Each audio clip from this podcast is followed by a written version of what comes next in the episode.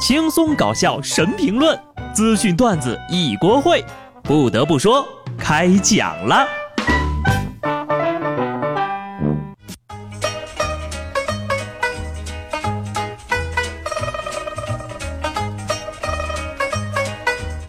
Hello，听众朋友们，大家好，这里是有趣的。不得不说，我是机智的小布。首先呢，在这里祝各位教师朋友们啊，节日快乐，身体健康，一定要保重身体呀。对于大多数人来说呢，今天是平凡的礼拜一，但对于我，礼拜六下午、礼拜天全天都在录音间加班的帅小伙来说，今天依然是阳光明媚、努力工作的一天。我就很奇怪，为什么有些人加个班，恨不得让全世界都知道，就不能像我一样，只想让领导一个人知道吗？话说今年是双休制度施行的第二十四个年头了，掐指一算啊，如果有加班费的话，我估计早就暴富了。有一项调查显示啊，约百分之八十五的中国白领呢是每周都要加班的，百分之二十一点三的白领呢每周需要加班五到十个小时。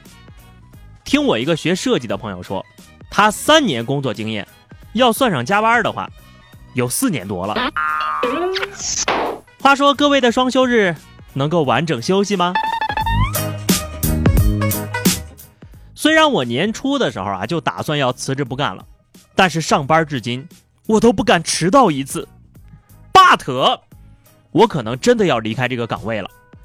上礼拜有记者证实，阿里巴巴董事局主席马云将于礼拜一，也就是今天宣布公司传承计划。马云在接受采访的时候表示。这是认真准备了十年的计划，并不是退任或者是退休。阿里巴巴方面回应称，消息没毛病。我不能再浑浑噩噩了，也该把家族的担子挑起来了。哎，你们说会不会随机抽取一个人继承千亿资产呢？转发加关注，到时候抽取一名幸运儿继承公司。呵呵呵呵呵，马上我就要成为阿里巴巴的继承人了，多少还有点紧张啊。哦，对了，马云说了啊，自己要退出这个舞台了，要去做自己喜欢的职业——教师。马老师，先祝你节日快乐。话说呀，其实当老师还挺辛苦的，尤其是遇到眼神不好的家长。说上海宝山幼儿园点名的时候，竟然发现多了一名小朋友。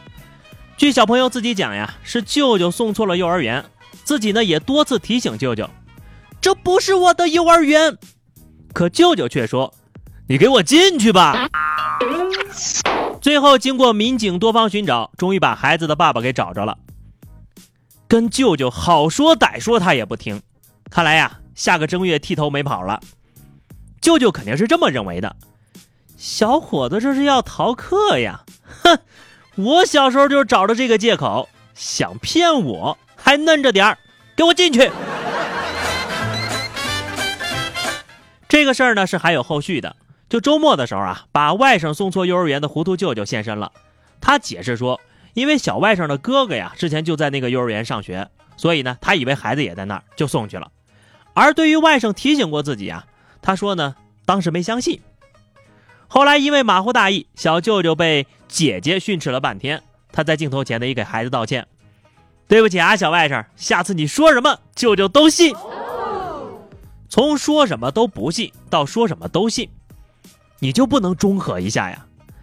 看来这舅舅呀也是很怕正月呀，只不过已经为时已晚。是的，除了剃头，没有其他解决方案了。同样都是带孩子啊，下面这位当妈的显然就上心的多了。说在安徽六安有这么一位母亲。为了逼儿子减肥，竟然亲自上阵，拿着苍蝇拍满街撵着孩子跑。要说这当妈的也忒实诚了吧？你好歹自己也弄个自行车骑呀！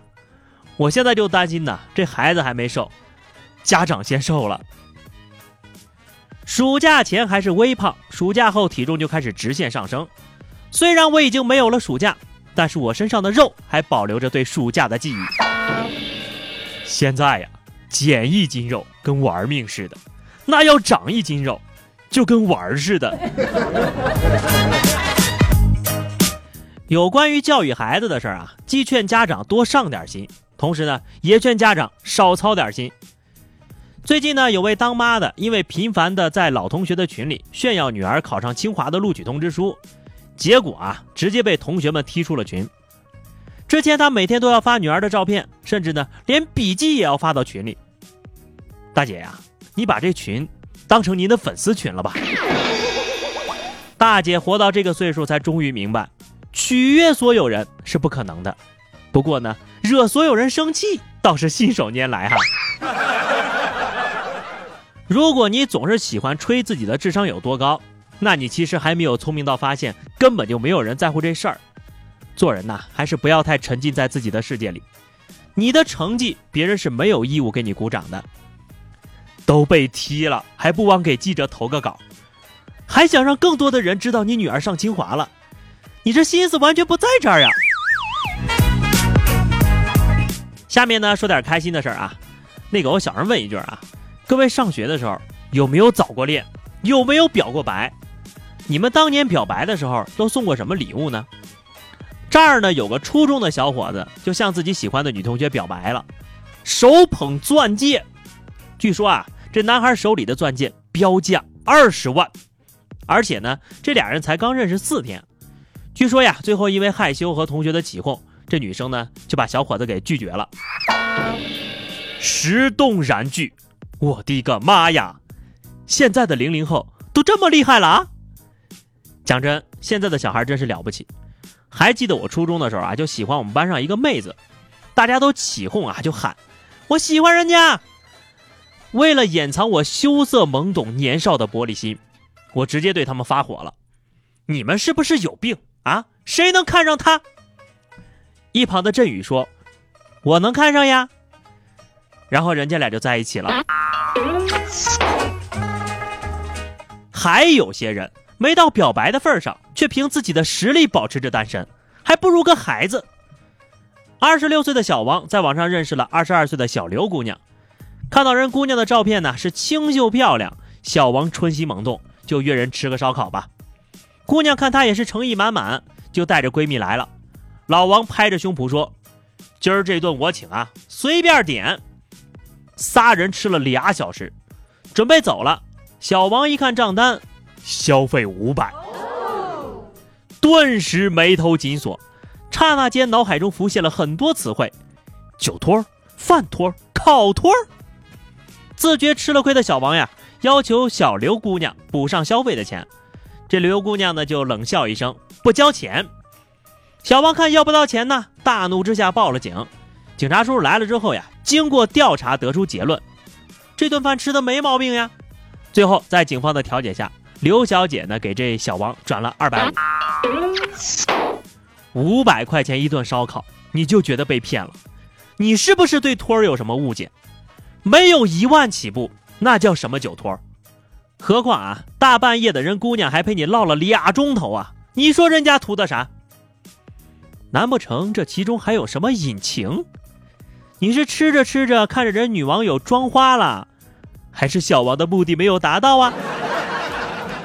要我说，还他二百五就对了。自己心怀鬼胎想吃人家豆腐，出点血还心疼了，你简直就是个二百五！好的，话题时间哈。上期节目我们聊的是你最近做过的蠢事儿。听友中考加油说，一手拎着饭，一手拎着垃圾，然后因为在听不得不说，就把饭果断的扔进了垃圾桶。哎，这锅我可不背哈。不过呢，你倒是过来，我可以请你吃饭。听友甜 C 美一滴说，洗完的衣服经常忘在洗衣机里，等到第二天才能回忆起来。你需要定个闹钟，或者。吃点治疗健忘的药吧。好的，本期话题啊，我们来聊聊，你还记得你送出去的第一份礼物吗？是什么东西呢？欢迎大家在评论区分享你们的回忆，关注微信公众号 DJ 小布或者加 QQ 群二零六五三二七九二零六五三二七九，来和小布聊聊人生吧。下期不得不说，我们不见不散，拜拜。